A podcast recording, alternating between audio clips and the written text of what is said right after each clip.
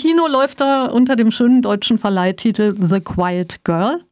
Und das ist auch der Festivaltitel. So lief dieser Film auch auf der Berlinale in der wunderbaren Programmsektion Generations. Ähm, das ist übrigens eine Sektion, wo es immer wieder wunderbare Entdeckungen gibt, ähm, weil dort äh, Filme laufen, die unter anderem für Kinder geeignet sind oder Filme für Jugendliche und übers Erwachsenwerden.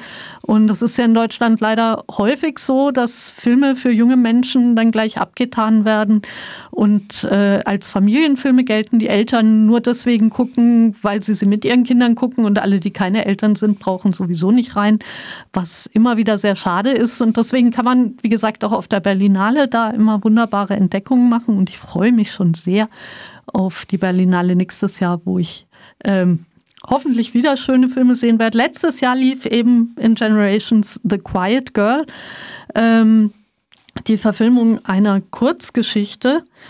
Ähm, und es geht um Kate, ähm, ein Mädchen, das in ihrer eigenen Familie irgendwie ein bisschen überzählig ist. Der Vater ist äh, lieblos und abwesend und die Mutter völlig überlastet mit den vielen anderen Kindern. Das nächste kommt gerade, ist im Begriff, auf die Welt zu kommen.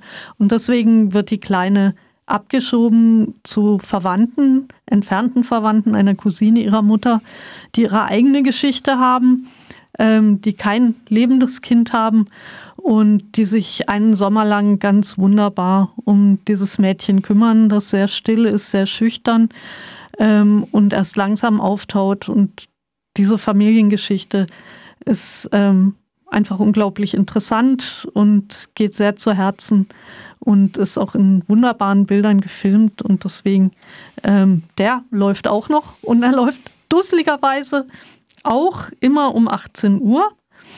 Ähm, in der Harmonie ähm, und auch am Montag um 18 Uhr in der Originalfassung. Da sollte man vielleicht am Montag schon mal schauen, welcher von den beiden Filmen The Old Oak oder The Quiet Girl verlängert wird, damit man sich entscheiden kann, welchen man sich jetzt anguckt. Ähm, aber auch das ein, ein absolutes Highlight.